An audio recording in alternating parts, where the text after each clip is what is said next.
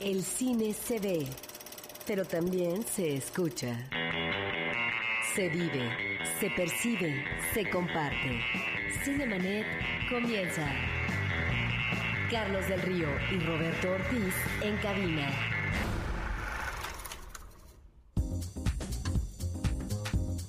Cinemanet, de verdad que les damos la más cordial bienvenida. Muchísimas gracias por acompañarnos. Los cines han reabierto y hay muchas cosas que platicar de lo que pasó en el ámbito cinematográfico en estas últimas semanas. Yo soy Carlos del Río. Gracias por estar con nosotros. Roberto Ortiz, buen día. Pues eh, muy buen día esta bienvenida al programa tan explosiva por parte tuya. Me preguntaba por qué. Bueno, porque efectivamente después de medio mes estamos con ustedes de nueva cuenta, pero para informar de lo que lo que está ahora en el cine comercial porque también se suspendieron las actividades y lo que existe también en la cartelera alternativa. El cine debe continuar, vamos a retomar esta frase famosa del show business, el show debe continuar. Bueno, para nosotros el cine, como cinéfilos, eh, creo que es importante, interesante eh, saber qué es lo que está pasando, qué se está estrenando y cómo han quedado pospuestos algunos estrenos que la gente estaba esperando. Esto es Cinemanet y arrancamos con esto. Cartelera. Los estrenos en pantalla grande. Ahora sí nos vamos a ir con una lista un poquito extensa de lo que se ha estrenado esta semana, lo que se estrenó también la semana pasada, querido público, estimado Roberto. ¿Y qué te parece, Robert, si arrancamos con la película Las cenizas de la luz?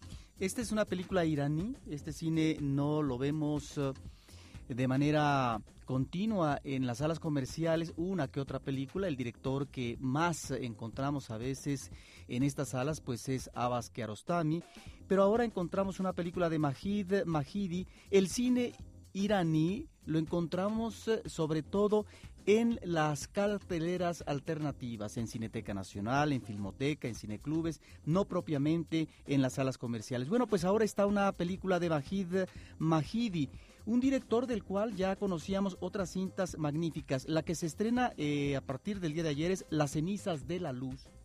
Pero teníamos películas anteriores eh, como Barán, una película con una fotografía extraordinaria sobre el trabajo obrero de aquellos refugiados afganos en Irán, pero también Los Niños del Cielo, una película muy interesante. Tú mencionabas en el último programa que habíamos uh, hecho, Carlos, sobre a veces un leitmotiv eh, argumental en el caso de ladrones de bicicletas, eh, la búsqueda de una bicicleta. a, propósito de la película Cosas Insignificantes, donde los, los artefactos, las cosas, como dice el título, tienen un, significado especial. ¿no? Efectivamente, pues en el caso de los niños del cielo es la restitución de unos zapatos que se han perdido por parte de la hija de una familia. Y luego una película muy atractiva, El color del paraíso.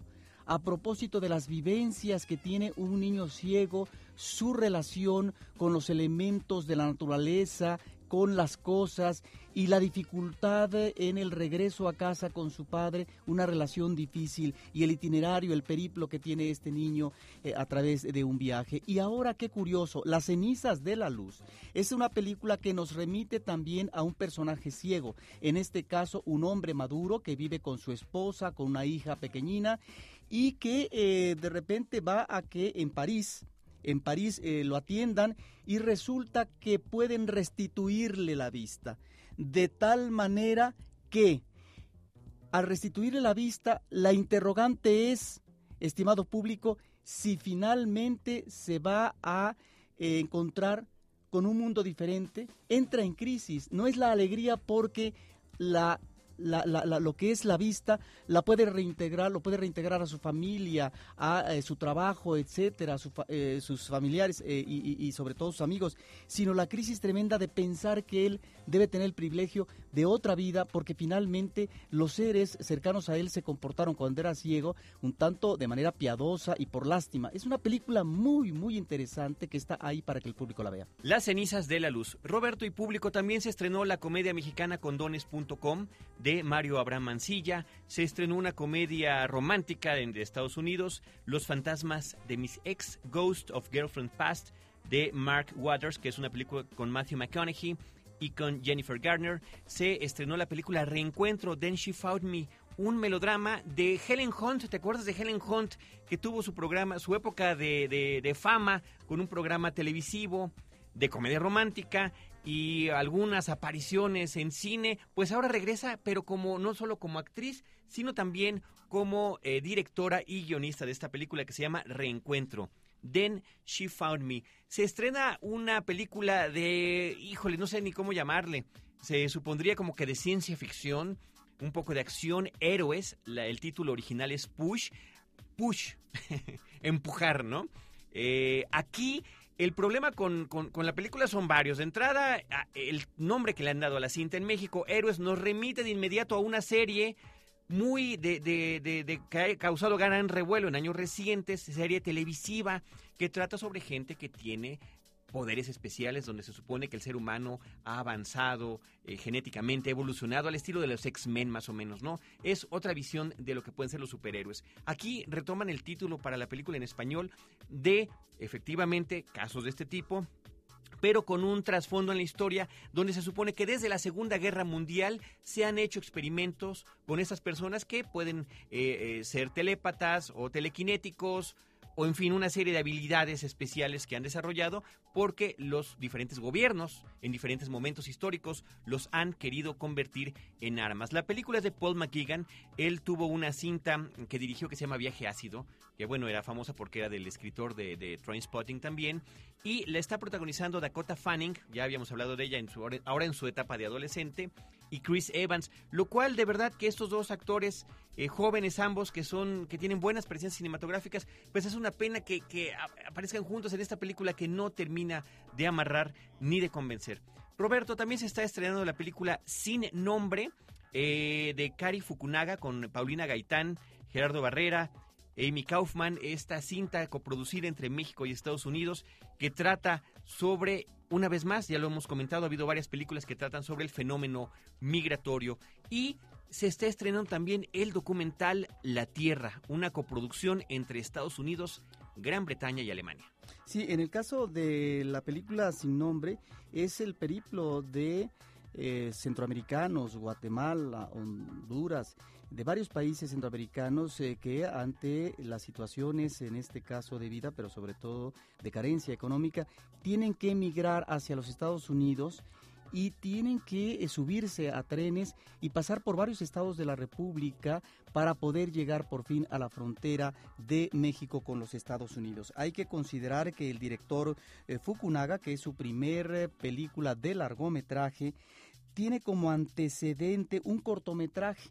Ya estaba en el cortometraje el interés por esta temática, en donde en 2003-2004 hace este trabajo que se llama Victoria para Chino sobre un camión cargado de inmigrantes, eh, estimado público, y de este camión eh, cuyos uh, integrantes, eh, cuyos uh, migrantes que iban ahí viajando fueron abandonados y se asfixiaron en Victoria, Texas. Bueno, ahí está por un lado ese antecedente fílmico, pero por otra parte también le interesaba abordar de una manera conveniente en una película de ficción, no en documental ahora, lo que es eh, este periplo que a veces resulta trágico, penoso y realmente con situaciones eh, muy, muy, muy dramáticas. Él platicó con antropólogos, estuvo con jefes de seguridad de Chiapas, estuvo también en las cárceles eh, con trabajadores sociales de albergues de inmigrantes, etcétera, y lo que es el cruce de Chiapas eh, para ir a Veracruz y otros estados, de tal manera que ahí está el trabajo de investigación por parte del director en una película de ficción donde por cierto aborda también personajes de los maras salvatrucha. Sin nombre es la película que nos acaba de comentar Roberto Ortiz. Y esto viene también a cuento, Roberto, por la llamada que nos ha hecho Gilberto Macías Herrera. Muchísimas gracias, Gilberto, por ponerte en comunicación con nosotros aquí al teléfono de la cabina 560-10802. Él justamente eh, eh, está muy feliz de que regrese el programa. Eh, nos manda saludos igualmente, muchas gracias. Y nos pide opinión y crítica sobre Sin Nombre, que es la que acaba de mencionar Roberto. Paraíso Travel, que ya la comentamos hace, hace tres semanas. Yo, yo te recomendaría, Gilberto, que checaras en nuestro portal de internet en cinemanet.com.mx. Allí estamos publicando todos los programas que transmitimos aquí en Horizonte porque platicamos de esa película. También habla sobre el fenómeno migratorio y en este caso eh, eh, desde Colombia hasta los Estados Unidos. Muy interesante película. Y de Hijo de Bush, que esa yo creo que valdría la pena comentarla, y es una cinta de Oliver Stone, un hombre que se ha especializado a lo largo de una carrera eh, muy importante en el terreno cinematográfico a retratar su propia sociedad estadounidense con un aspecto demasiado crítico, ya sea la vida de diferentes presidentes, como lo ha hecho con JFK, con Nixon, o situaciones históricas, eh, como, como tiene que ver los conflictos de Vietnam, con dos películas como Nació el 4 de julio y Pelotón, hasta lo que tiene que ver con los deportes, ¿no? Como en un domingo cualquiera. En este caso, una vez más regreso a mi reclamo, hijo de puntos suspensivos. Bush, la película se llama sencillamente en Estados Unidos W. que es la letra del nombre intermedio de George W. Bush. Eh, pues la están anunciando, cuando tú ves el póster y ves este nombre, pareciera que se trata de una comedia, de pastelazo. Cuando en realidad la película es una suerte de caricatura política de George W. Bush interpretado estupendamente, sobre que decirlo, por Josh Brolin. Sí, yo no sé si aquí Oliver Stone asume que se trata de una especie de caricatura político eh, eh, eh, específicamente. No lo sé, pero vaya, así la entiendo yo, ¿no? Pero eso podría ser, no una traba, pero me parece que ahí es donde encontramos la dificultad en la película sobre la profundidad que le da al personaje, pero por otra parte también los que se encuentran alrededor de él. Ahí sí encontramos, creo, más que esbozos, un trazo de caricatura como pueden ser los miembros de su gabinete político. Que Colin Powell, Condoleezza Rice. Condolisa, Condolisa Rice pareciera que es una estúpida, por ejemplo, ¿no? Y que es eh, una mujer servir que solamente está para decirle, sí, señor, lo que usted diga.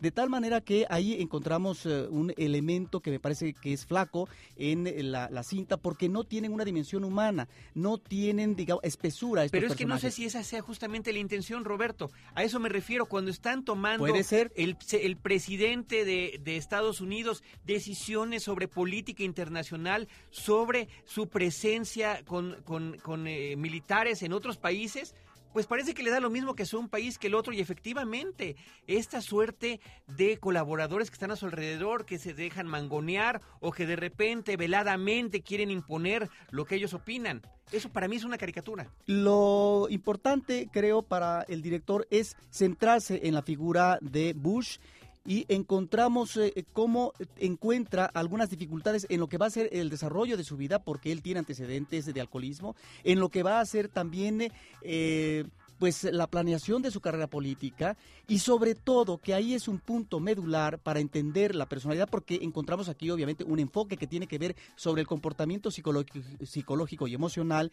la relación con el padre que también fue presidente de los Estados Unidos, una relación difícil y en donde siempre está eh, bajo la sombra de él, de tal manera que... No solo de él, sino de su hermano también, porque al que estaban promoviendo políticamente era más a su hermano Jeb que al propio George. De tal manera que ahí encontramos un punto medular central en la película de cómo llega a la presidencia un hombre con toda una serie de conflictos, de traumas, eh, de problemas a resolver y en donde me parece que eh, puede, a final de cuentas, servir como reflexión para el público sobre la gente que finalmente está al frente de un país ¿no? Cuando uno ve esta película dice, bueno, pero ¿cómo, llegó? Pero ¿cómo llegó lo que parece ser eh, un imbécil a la presidencia de los Estados Unidos, a promover y instaurar una guerra que tenía que ver de acuerdo al enfoque de, de, Bush, de, perdón, de, de Oliver Stone, eh, con eh, lo que había hecho o no su padre en Tormenta del Desierto y lo que él podía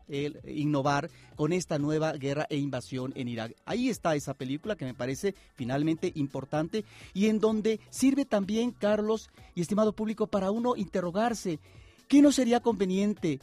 que eh, los directores mexicanos comenzaran a abordar a estas figuras políticas y presidentes de la República que realmente han causado desastres en muchos órdenes eh, en la vida del país? En lo que tiene que ver con eh, la relación que dices es importantísima en la película de, George Bush con su padre George H.W. Bush, eh, hay que mencionar la estupenda interpretación también de James Cromwell.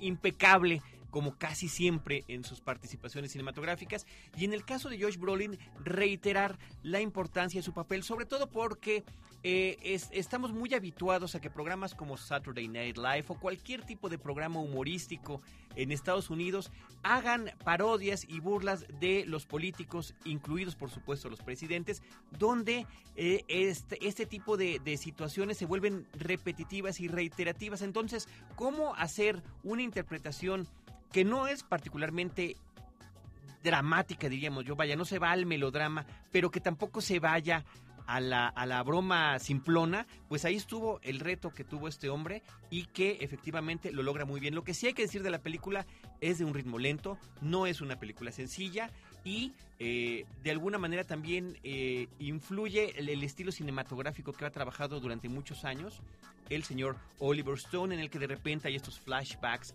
a el, eh, hacia ciertos momentos importantes o personales en la historia de este personaje. Así que ahí está esta película que se estrenó la semana pasada.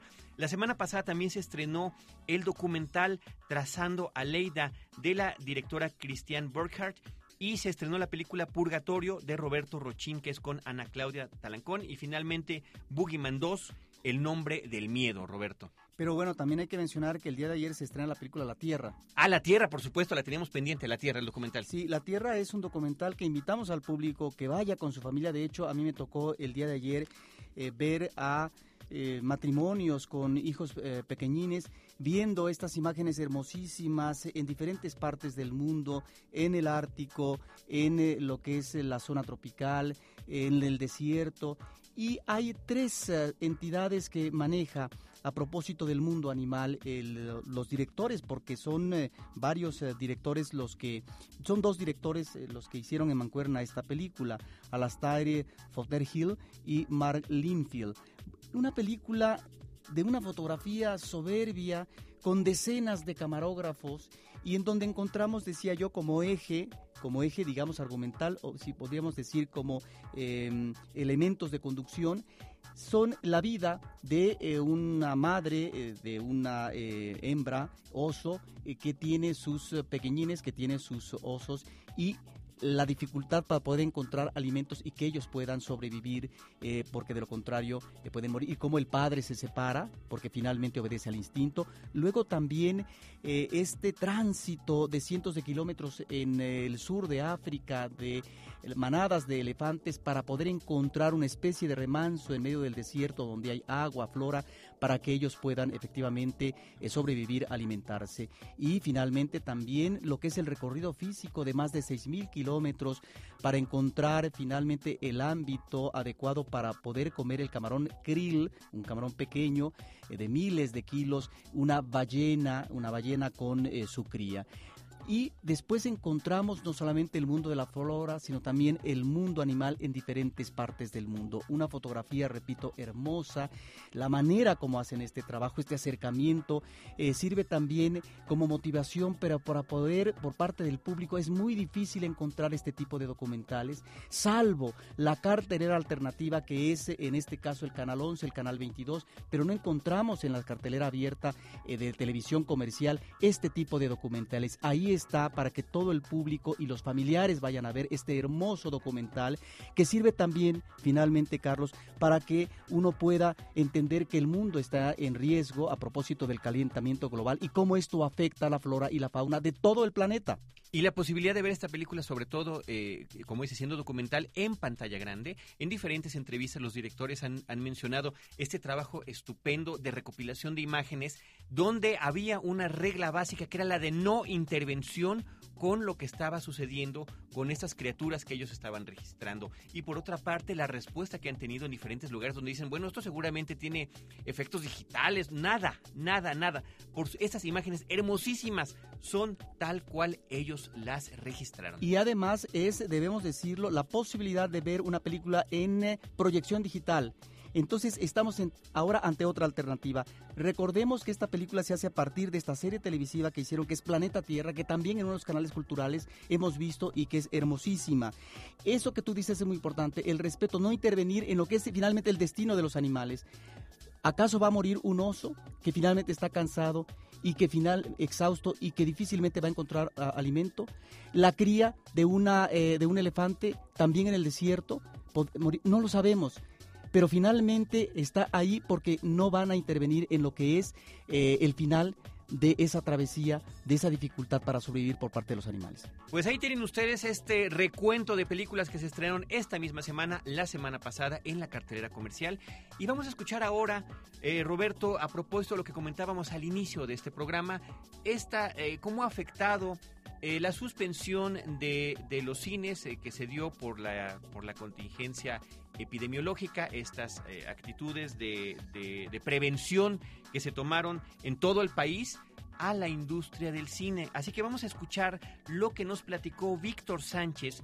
Él es director de Mercadotecnia y de Comercialización de una cadena exhibidora cinematográfica. Escúchenlo bien porque es muy interesante y regresamos nosotros para comentarlo.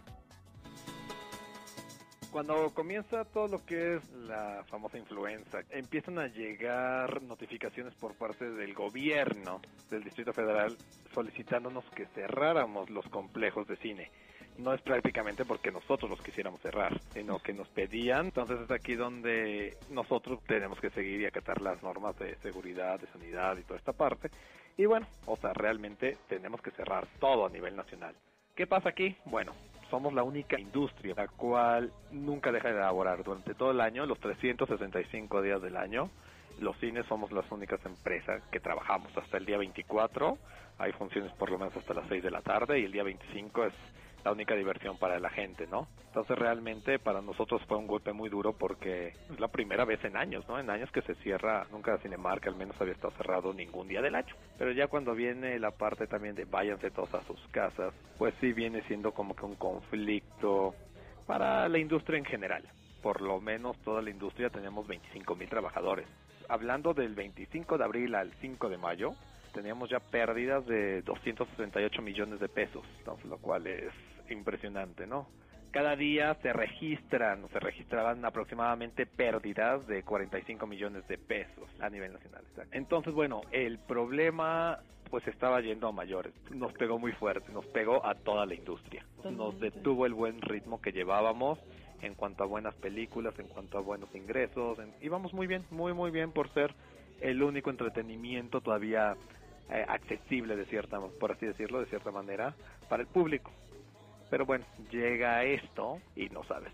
En cuanto a los títulos, pues hubo muchas películas que se estrenaron el viernes que se cerró todo, ¿no? Que se dio este lineamiento de cerrar, que se quedaron volando las pobres películas después de haber invertido pautas millonarias. Pero la idea es ya a partir del viernes 15 abrimos ya con todos los estrenos como venían, no simplemente lo que están haciendo, todo el mundo tuvo que mover su calendario sobre todo porque traíamos un mes muy fuerte, traíamos Wolverine, la semana siguiente traíamos Star Trek, después venían títulos como Ángeles y Demonios.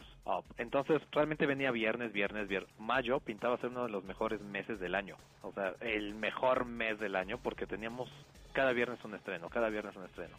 En cuestión de cine te puedo decir que, una, estamos felices de poder volver a abrir, somos el único entretenimiento, volviéndolo a decir, que abre todo el año. Dos, somos el entretenimiento todavía más económico, donde la gente todavía se puede ir a distraer. Y lo único que pedimos a la gente es lo que deberíamos hacer siempre. Lávate las manos, si estornudas, tápate la boca con el antebrazo, lo que tú quieras. Mantendremos la parte de higiene, la parte de los antibacteriales. Ya Cinemark pues la teníamos todas las medidas de seguridad, de limpieza, de todo, para que te sigas sintiendo a gusto. ¿no? Ya nunca veía a alguien yendo al cine con miedo.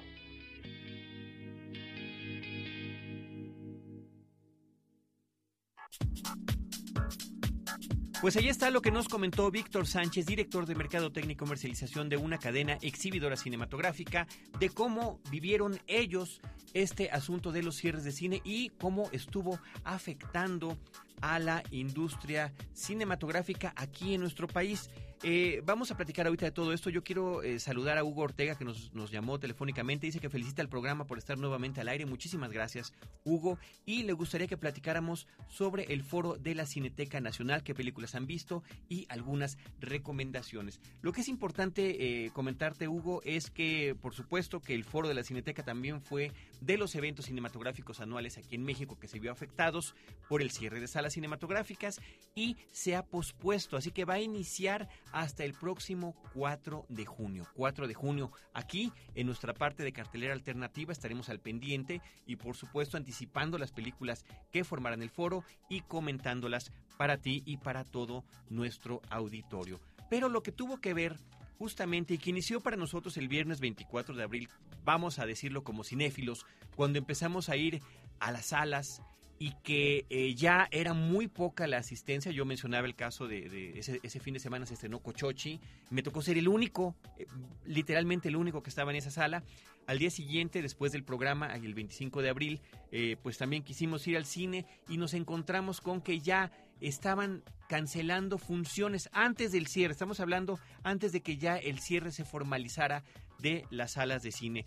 Vino la suspensión de clases y de actividades en los complejos educativos. Eso incluyó, por supuesto, los cineclubes universitarios, la indicación de Conaculta de suspender sus actividades también culturales. Esto incluía a la Cineteca Nacional, eh, el cierre de los cines en ese momento hasta nuevo aviso, la cancelación de la ceremonia de las diosas de plata, la cancelación de premiers, estaba la premier de Sin Nombre, por ejemplo, la de Star Trek, la de Wolverine, pues todo eso se, se vino abajo. Eh, Hugh Jackman iba a estar en México, eh, también se canceló esa presencia, él va a venir finalmente, lo va a hacer la próxima semana, ya les estaremos platicando todo lo que pasa. Y bueno, los, los se pospusieron algunos eventos como los festivales de Acapulco, o el de Africala que se vio interrumpido. También el Festival de la Memoria de Cuernavaca se interrumpió y se va a retomar próximamente. Debemos decir que eh, la cifra es más grande en cuanto a las pérdidas. Mm, actualizada, porque esto fue la semana, esta, esta plática había sido la semana abril, pasada. Del 25 de abril al 5 de mayo, las pérdidas que se tienen registradas es de 340 millones de pesos de las exhibidoras del país y esto también afectó lo que para estas exhibidoras, estas cadenas de cine en la Ciudad de México, en todo el país, es el mayor puente, el más beneficioso el del primero al 5 de mayo. Es cuando más público se tiene, de tal forma que eh, fue lamentablemente un periodo especial que también perjudicó a las exhibidoras. En el en el caso del consumo de alimentos, eh, de la venta de alimentos, eh, de productos perecederos, bueno, estos se tuvieron que regalar a los bancos de alimentos. Y debemos de decir también que la las exhibidoras tenían 38 días de 38 años, perdón, de proyección ininterrumpida en este país. No se había paralizado la exhibición cinematográfica durante tanto tiempo, en este caso 12 días, ni en la época de la Revolución Mexicana, ni en la época del temblor, en donde sí hubo una perturbación momentánea, pero que no afectó a la exhibición en general. De tal manera que las exhibidoras también toman en consideración que deberán estar alertas y que muy seguramente se tendrán que tomar medidas ante estas contingencias. ¿A qué me refiero? A tener que adoptar seguros para poder enfrentar este tipo de situaciones que anteriormente no se habían previsto. De tal manera que nos encontramos ante una situación novedosa que está afectando a las exhibidoras y que se retoma el aliento y se retoma lentamente porque obviamente no encontramos eh, a un público masivo en estos días, eh, Carlos. Y se están tomando efectivamente las prevenciones. El día de ayer yo asistí a una sala comercial y uno tenía que eh, llenar un formato para ver si no tenía una alta temperatura, tos, y le tomaban a uno también la temperatura y uno tenía que eh, lavarse con un gel. De tal forma que son las precauciones para que finalmente uno pueda asistir con tranquilidad al cine. Eh, yo quiero mencionar también la afectación que hubo para las películas mexicanas que siempre están esperando esta ventana de oportunidad para salir a su exhibición comercial.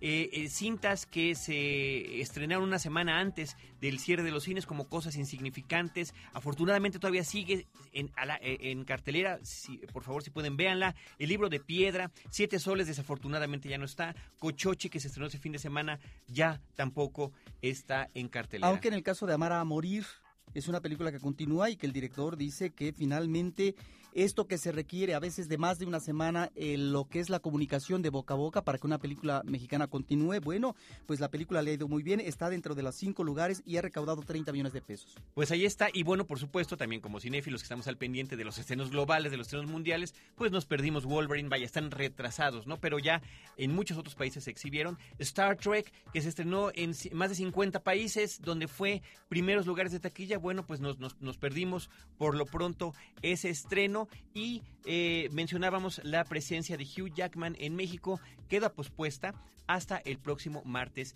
26 de mayo. Finalmente, reiterar el dato, el último dato que mencionó Alejandro Ramírez, presidente de Canacine, sobre las pérdidas reportadas en esta industria de exhibición cinematográfica, 340 millones de pesos. Pues desde estos micrófonos nosotros ya tenemos que despedirnos, no sin antes agradecer a todo nuestro equipo de producción, a Paulina Villavicencio y a Celeste North, la postproducción de Cinemanet en podcast de Abel Cobos y la operación en estos controles a quien nos da gusto reencontrar nuevamente después de nuestra ausencia de César el DJ Silva. Y el próximo sábado en vivo de 10 a 11 de la mañana aquí en Horizonte 107.9 FM, donde nosotros los esperaremos con cine, cine y más cine. Cinemanet termina por hoy. Te esperamos el próximo sábado, en punto de las 10 de la mañana. Más cine en Cinemanet.